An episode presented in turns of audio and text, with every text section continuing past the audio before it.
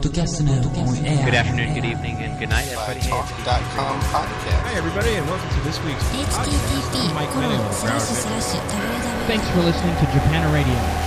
http colon slash slash www.community platform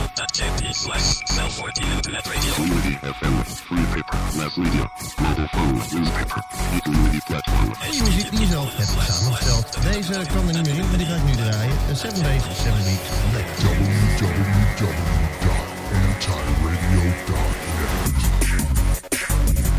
A maior parte dos podcasts são musicais e em Portugal a regra mantém-se válida. Dos 30 podcasts que por cá existirão nesta altura, e não é fácil ter um número definitivo, quase todos se dedicam a divulgar música. O problema é que muita dessa música estará a ser reproduzida nos podcasts sem autorização dos músicos ou das editoras, ao gosto de quem os faz, como quando surgiram as rádios piratas há duas décadas em Portugal. Neste Rádio.com vamos ouvir a opinião de sete podcasters nacionais sobre a música que passam nos seus programas.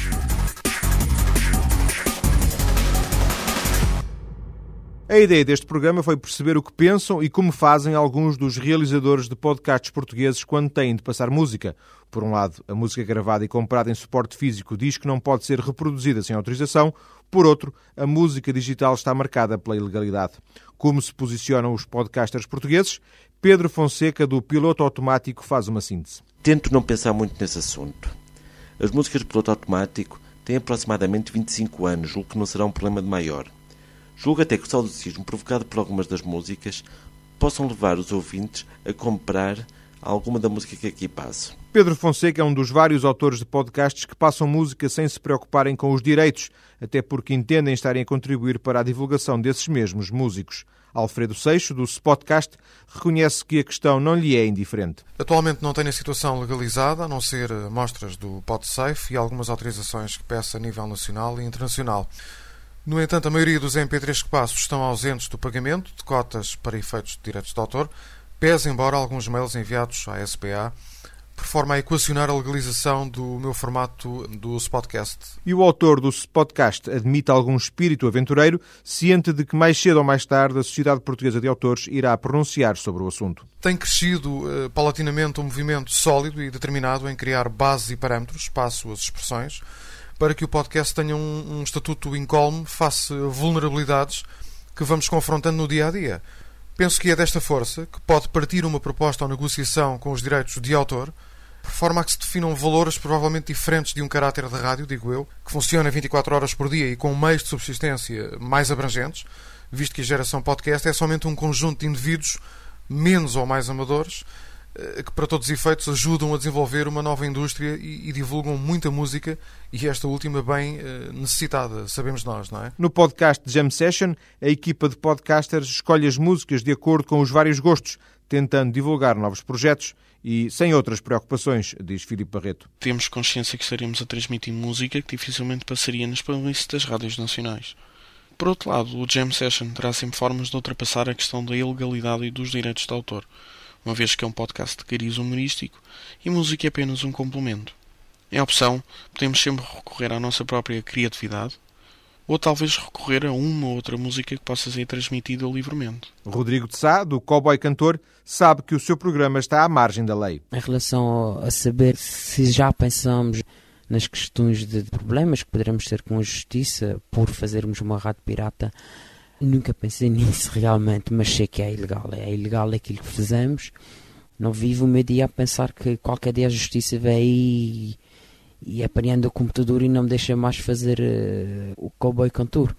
Agora, isto é algo que eu faço por uh, prazer, não, não estou a ganhar dinheiro com isto é completamente amador, pronto, é, é, pirata mesmo, é amador. A meio caminho entre a utilização completamente livre e a reprodução devidamente autorizada está Duarte Velez Grilo, do Blitzkrieg Bop. Em alguns casos, pede autorização. Se os artistas são portugueses, normalmente faço questão de os contactar para lhes pedir autorização. Tenho até preferência por passar música para a qual tenho autorização, nomeadamente portuguesa, mas não só se quiserem mesmo passar outra música que não tenho autorização, passo normalmente sem problemas. 106 miles to Chicago. We got a full tank of gas, half a pack of cigarettes. It's dark and we're wearing sunglasses. Hit it. Olá, bem-vindos ao Blitzkrieg Pop.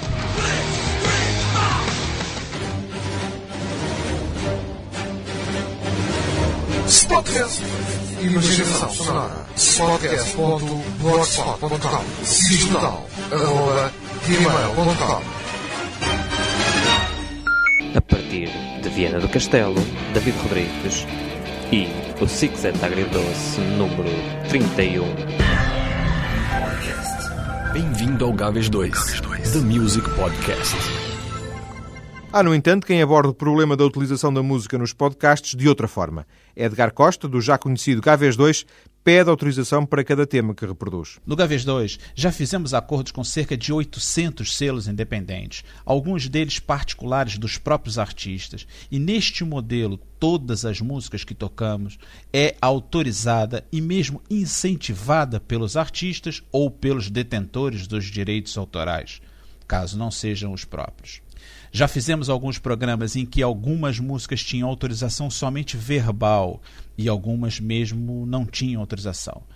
Nesse momento, tiramos todos esses programas do éter e só temos episódios que tocam músicas para as quais temos a autorização expressa dos detentores desse direito. Até porque há alternativas pensadas para uma utilização dentro da lei, lembra Edgar. Hoje, e exatamente percebendo a possibilidade de divulgação do trabalho dos músicos nos podcasts, Muitas gravadoras pequenas, as chamadas independentes, já têm programas e sites específicos para o fornecimento de músicas para serem reproduzidas nos podcasts. A própria ASCAP, que é uma entidade norte-americana de direitos autorais, já tem uma forma de pagamento anual para a reprodução de músicas legalmente e esse programa é específico para podcasters. Nos últimos contatos que tenho feito com as grandes gravadoras aqui em Portugal, tenho obtido como resposta que há no momento uma movimentação das matrizes internacionais para regulamentar a relação com os podcasters. A mesma perspectiva é partilhada por David Rodrigues do podcast Six at Agridoce. Neste momento, inclusive, há já exemplos de podcasts com música cuja licença é para podcasters, é livre para podcasters de alta qualidade. Portanto, não parece que os programas de música tendam a desaparecer. Para além do mais, custa-me um pouco acreditar que a lei venha atrás de nós, atrás de podcasts que têm 200 ou 300 ou 500 ouvintes e não vá atrás, por exemplo, de rádios que não cumprem a lei da rádio e que se recusam quase a passar música portuguesa. Se as principais editoras de música olham com desconfiança para este fenómeno, as chamadas independentes têm uma abertura diferente lembra Edgar Costa. A única solução possível é mesmo recorrer ao material de distribuição livre ou de licenças Creative Commons. Hoje o mercado das chamadas editoras independentes já representa 25% de todo o mercado de música e qualquer produto que ajude a divulgar o trabalho desses artistas é extremamente bem-vindo. Eu tenho visto isso por parte deles. E esta realidade faz com que seja possível ao autor do Six Et afirmar que só passa música com autorização. Não passamos música cujos direitos não temos para passar. Uh, naturalmente há muita pirataria ainda, há muita batutice, mas há autores que licenciam as músicas para que os podcasters possam passar e, portanto, há uma tentativa cada vez maior de os podcasts passarem esse tipo de música, cada vez mais cortando com a música cujos direitos estão nas mãos de, das companhias de direitos de autor e que uh, perseguem os pobres dos uh, podcasters. Duarte Velez Grilo, do Blitzkrieg Bop, tem uma perspectiva otimista para o futuro da utilização da música nos podcasts. Não considero que estejam de maneira nenhuma ameaçados, são até a base da maior parte dos podcasts. Acredito que, eventualmente, os direitos para passar música na internet se vão tornar livres. Já há até bandas que o especificam ao colocar as suas músicas online na PodSafe Music Network e ao mandar e-mails aos próprios podcasts a pedir que passem sua música. Isto parece-me perfeitamente natural e altamente aconselhável para bandas ou artistas que estejam em início de carreira. Sete autores de podcast revelaram neste rádio.com como fazem com a música que transmitem.